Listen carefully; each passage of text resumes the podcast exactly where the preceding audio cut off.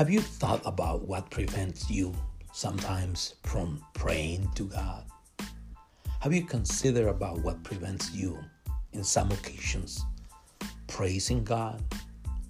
Have you contemplated about what prevents you from worshiping God? What experiences have you had that made you stop praying to God? What experiences have you had that made you stop reading, studying, or meditating upon the Word of God? I'm going to repeat those questions. What experiences have you had that made you stop reading, studying, or meditating upon the Word of God? What experiences have you had that made you stop praising, exalting God?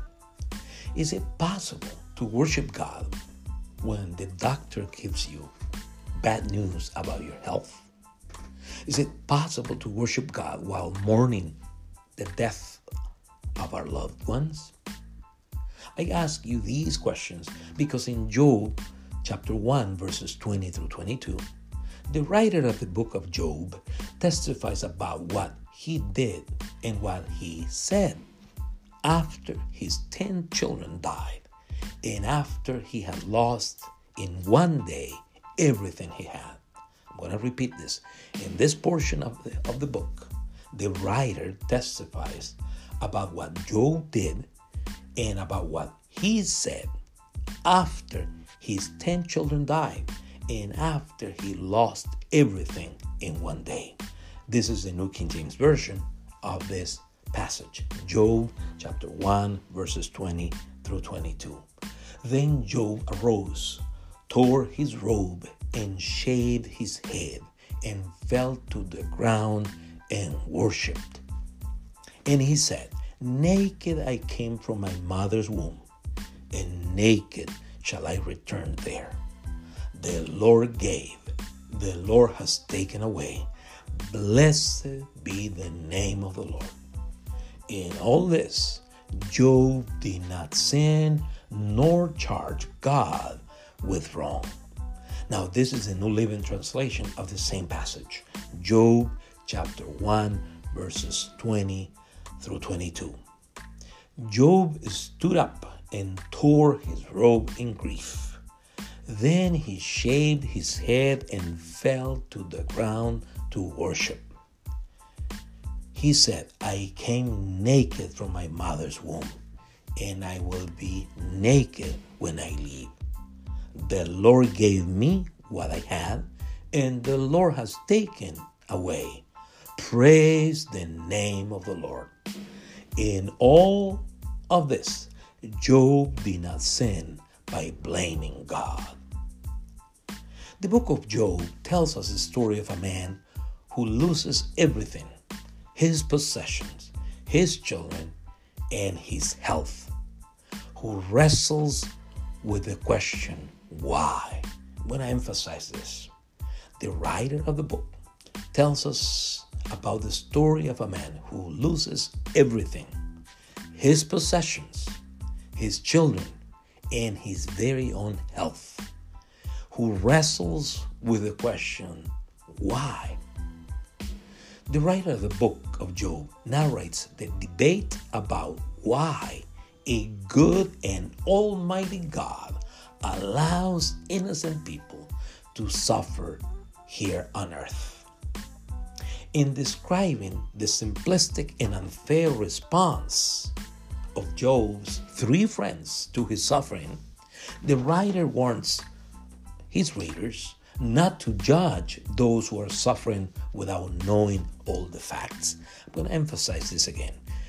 In describing the simplistic and unfair response of Job's three friends to his suffering, the writer alerts those who read it not to judge those who are suffering without knowing all the facts.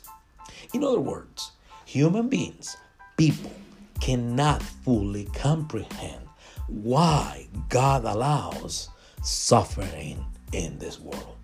When I repeat this, people, human beings, cannot fully comprehend why God allows suffering in this world. Godly men and women must always keep in mind what God said to the children of Judah through prophet Isaiah in Isaiah 55 8 through 9 about the difference between his ways, his thoughts, and people's ways, and people's thoughts. This is what it says For my thoughts are not your thoughts, nor your ways my ways, says the Lord. For as the heavens are higher than the earth, so are my ways higher than your ways, and my thoughts than your thoughts. The story points out that whatever God allows to happen or whatever God chooses to do in this present world, people of faith must learn to worship Him in all of it. People of faith must trust God's wisdom. People of faith must trust God's goodness. There is no doubt that the three last verses of chapter 1 describe Job's response to his tragedy, to his great suffering, calamity, disaster, and harm. He had heard each one of his servants who brought bad news to him about his animals, his possessions, and his children.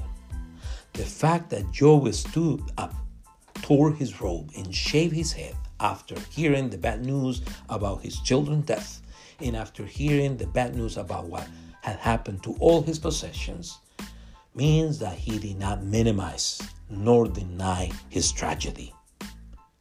The way he mourned for what he had for what had happened to him tells us that he did not try to conceal or to hide from people his sorrow, his pain, or the magnitude of his loss.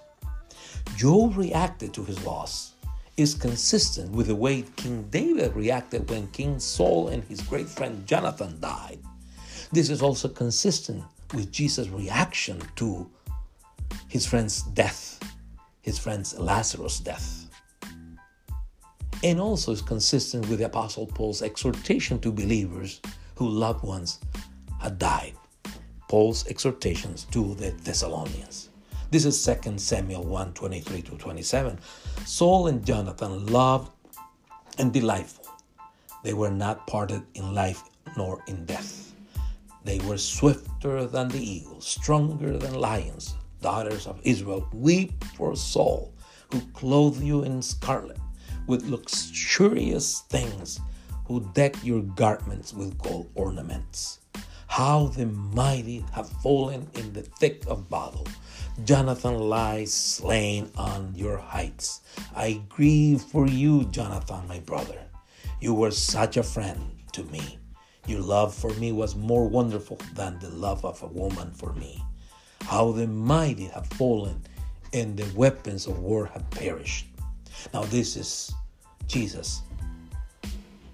This is a testimony from the Gospel of John, chapter 11, verses 32 through 36. Then, when Mary came where Jesus was and saw him, he fell down at his feet. She fell down at his feet, saying to him, Lord, if you had been here, my brother would not have died. Therefore, when Jesus saw her weeping, and the Jews came with her weeping, he groaned in his spirit and was troubled. And he said, Where have you laid him? They said to him, Lord, come and see. Jesus wept. Then the Jews said, See how he loved them. Now, this is what Paul says to the Thessalonians in 1 Thessalonians 4 13 and 14. But I do not want you to be ignorant, brethren concerning those who have fallen asleep, lest your sorrow as others who have no hope. Lest you sorrow as others have no hope. But if we believe that Jesus died and rose again, even so God will bring with him those who sleep in Jesus. So let us commit to worship God, whether we have good experiences or bad experiences.